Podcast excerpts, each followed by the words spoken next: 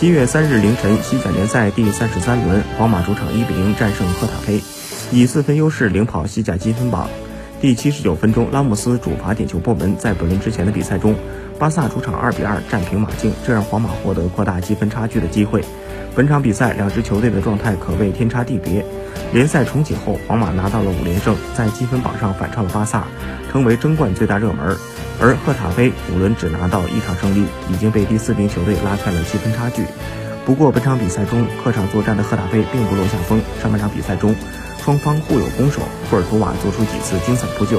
下半场第七十七分钟，卡瓦哈尔带球突入禁区被绊倒，主裁判吹罚点球，拉莫斯主罚一蹴而就，终于帮助皇马打破僵局。最终，皇马守住了一比零的胜局。